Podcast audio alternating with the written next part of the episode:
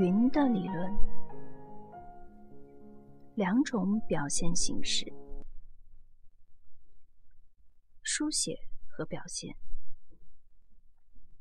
表现从十五世纪末到十六世纪初，在许多有宗教目的的绘画当中，出现了一个圣人，一个预言者，一个殉道者，或是一个重要神职人员，向观众。展示一批可作为圣像的人物，往往是豹子圣母。从科雷桥的穹顶开始，以及从另一个背景下的苏巴朗的绘画开始，我们就不再见到展示一幅图像的场景，而是对一种幻象的表现。重要的是，甚至在这一点上，许多苏巴朗的绘画以及帕尔马修道院的穹顶。跟虔诚画像的规范格格不入。观众看到奇迹般的幻象，是通过另一个人的眼。总有那么一个媒介人在场，而且这个媒介人又借助他自己的媒介——天使或别人。我们再强调一遍：由于绘画的神圣特征、神奇特征，观众可以一眼就看到两个场景：一个是在诵经的人，一个就是。他作为载体的所要表现的幻觉，在苏巴朗那里，阿隆索、罗德里格斯或者圣弗朗索瓦的姿势就明显说明了这个问题。还有在帕尔马教堂里的使徒们的姿态，他们好像用他们张开的双臂去承载天空出现的人物。载体或者是媒介，这也许都是不可或缺的。即使有时候这个媒介的存在并不明显，但作为证人，他确实在那儿。他虽然占了很小的比例，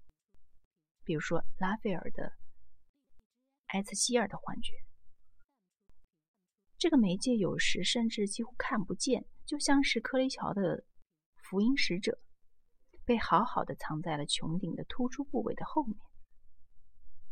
使得观众不注意看时就觉得。是一幅直接表现升天的画，而不是像启示录当中所说的，基督在帕特摩斯岛上向圣约翰显形。但克雷乔也并没有按照完全按照圣书上的逐字逐句的描写，基督显现在云层上，任何张着眼睛的人都能看见他，甚至那些亲自将他钉死的人都能看见他。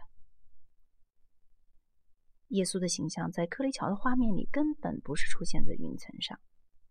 而是悬空的，在一个不确定的空间里，在一个金黄色的背景前。这个姿势让许多画家同时代的人，一直到布克哈特都感到震惊不解。诚然，像拉斐尔在西斯廷教堂上的圣母中采用的原则一样，由于采用了一种自上往下的透视，所以很难表现出。耶稣在一块从一块云层上缓缓降下的场景，但早在16世纪之前，直到17世纪之后，在绘画上表现耶稣的行动、上升或显现，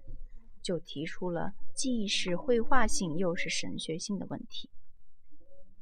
一旦涉及耶稣升天或是再降人间，许多画家就抛开明明描写的很清楚的圣经原文，不再让人感到。耶稣有自动升天的能力，而非得强加上一个借用的道具。有时这个道具的内涵还非常的模棱两可。那些在人间获救的人，上天需要凭借某种外物的力量支撑，还说得过去；即使是圣母，也还说得过去。但是基督呢？提香把弗拉利的圣母放到一块很厚的云块上去，而让乌尔比诺的耶稣。不借助任何外物就能腾空而起。我们可以在16世纪的绘画当中找出许许多多这样的例子，有的是互相矛盾的。从中我们可以看到一个真正意义的上的表现的问题，就像克雷乔觉得可以不必拘泥于圣书上的字眼儿，而在画中去掉了启示录里耶稣耶稣脚下的那块云彩。为此，圣约翰的幻觉在很长时间内被看作是一幅升天图。就好像圣子的神圣本质是一种辅助工具，与一种辅助工具是很不相符的。即使围绕着耶稣的金光、金色光轮从一片云层后显露出来，就像是在帕尔马的穹顶、弗拉利的升天以及许多表现天上的景象或天地同一个画面的壁画一样。在表现耶稣升天、圣母升天，或者是天神聚会、天神使徒共同出现，或者是天堂等画面时，对表现的性质以及目的都隐含了一个不明说的选择。在17世纪，当皮耶罗·泰斯塔计划在山上的圣马丁教堂的后殿绘制一幅天堂里天神聚会的画作时，他想跟当时的表现主流决裂，丝毫不用用，丝毫不用云彩去表现，说是把荣光之座和天神之居用云彩围绕起来是很大的错误，因为这些场所是永恒的和和平宁静之地，而云彩则会给他们带来骚动和意外。但当一个画家不满足于把云用来作为一种画面布局的道具时，而是把云看作他画作里的人物的一部分，就像某个人物的衣裳时，我们又怎样来看待的？在云彩中显灵，丢了，在启示录中画出了让人惊讶的图像。观众可以看到，福音传教士把一部天使递给他的书吞噬了下去。这个天使的脚就像柱子一样，而身体则完全被遮在一朵云彩以及他脸上放出的光芒的后面。这个图像其实是对福音书当中某个描写的忠实写照。在圣书中，许多文字都为在戏剧性或绘画性的表现中使用云彩提供了依据。耶和华正是一根云柱的形象。指引了他的子民出走埃及。在梵蒂冈的大厅里，拉斐尔的画就是这样表现的。更确、更精确地说，这根柱子是云火交替的产物，乃是因为耶和华既要燃亮天空，又必须加深黑暗。这种云与火的交替，并不能完全说明云伴随圣灵出现的功能。以及云与火之间互为遮掩的关系，就因为这根云柱，人们很难在那里看到以色列神的直接的启示。在白天，云首先就是像一道白幕布，就像一道帐幔一样护着他的子民。而且，当云彩遮住了布满天上的荣光的帐篷时，禁止以色列的子民们入内。书上还写着，耶和华披着这朵云彩与摩西对话。但是，摩西虽然与耶和华可以面对面交谈，如同邻人一般，并不说明他可以看清他的脸。耶和华的光圈是一道世人的光焰，只有在云彩内才显现。任何见到过耶和华的脸的人都会死去，他的脸必须隐藏起来。正如他的名字也不能为人所知，否则埃及法老那边的人就会知情。摩西本人也只看到了他的背面。云彩既让上帝显现，又遮住了他。耶和华的光圈的显现是有着遮掩的，就像是他的名字。他的子民们只知道他是个四个不能言言说的音节组成的。当教士们在祈祷念经之时。也只能是低声含糊的轻轻带过。符号与表现，图像和图像学。我不希望你们不知情，各位兄弟。我们的父辈们都上了天，接近了云彩，他们都越过了大洋，在云彩中，在大洋上，他们都像摩西一样被洗礼。而云彩和大海是那么跟我们紧紧相关的东西的形象。这几句话是从考林星使徒书书信第一卷当中节选出来的。它不仅表明了云的重要性，因为在整个基督教的圣像思维当中，神圣的光环总是伴随着云彩出现的。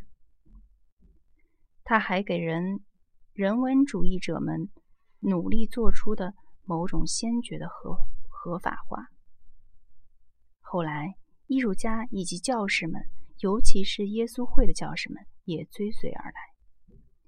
他们试图对寓意形象。格言、象征图像以及其他从一四一九年出现的霍拉波伦的象形文字记之后，各种吸引了当时的想象的插图，建立起一种科学的描绘系统。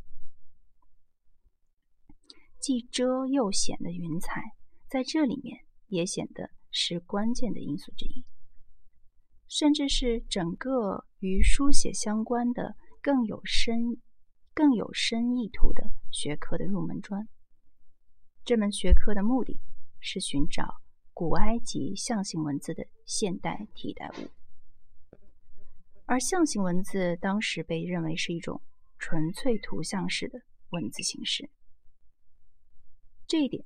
从基尔什神父那里就可以很明显的看出来，它的符号需要需要的是一种隐喻式的诠释。云彩与大海是那些跟我们紧紧相关的东西的像。对人文主义者来说，在这个角度上，埃及的书记与圣经描述的故事、预言家们做出的神谕、耶稣的故事、古代人的预言以及普遍的一切的图形，都是一回事儿。以至于把凯撒·里帕著名的。图像学翻译成法文的译者来说，这些图形的发明者们在创造他们之时，给他们赋以厚的云彩，使得无知识或者是教条的人无从真正了解他们的意义，从而不能真正的进入大自然的各种秘密。这些图像是为了说明与他们所表现的东西不同的意义。这些图像是属于画家的，也就是说，属于那些知道使用色彩或其他媒介来表现与它形似的事物不同的事物，但又显得像是所要表明的东西的人。这些形象作为象征符号的能指形状，必须在人的脑海里唤起发现它的所指，它的概念。以及他的思想的愿望，因为后者才是他的灵魂所在。但是这个灵魂，并非所有的人都可以看得到，因为它被隐喻和预言的垂幕以及云彩所遮掩。就像里帕在前章中提到的，这个理论要包含的哲学内涵，全部都是新柏拉图式的和亚里士多德式的。它证明了有这样的象征性的篇章存在，就像那有名、有名的不能再有名的三十人会议的决定，可以合法使用图像。这个决定从历史角度来看，是处于同类作品当中的第一步。阿西亚特的《象征性图像会论》一书。以及为之提供系统的理论介绍的里帕的图像学，这些作品其实不像某些人所说的那样开辟了一个所谓的象征时代。从多种方面来看，他们是人文主义思想在近一个世纪的探索后达到的必然结果。只是有一点需要强调：虽然这些作品今天在学者当中，激起了很大的回响，却很少有人试着从中看出隐藏在其中的不光是圣像学的意义，而且是寓意画像学的意义，从而去暗示那些既是语义学又是语法学的原则。在许多这类作品当中，在许多这类的著作当中，可以找到。描述及解释的真正绘画含义都是遵循着这些原则的，而正是在这个层次上，也只有在这个层次上，我们才能可才有可能去看出一种本质上的是理论性的发展过程。第一批著作只不过是承认并接受了拉斐尔已经做出了极大贡献的寓意性道路及方向，但这种文学作品一直要等到十六世纪末才开始真正起影响，因为那时候里帕才开始用仍然晦涩的术语去定义一种图像语言的奥秘，而到了十八世纪，这种语言就被看成是具有普遍意义的了。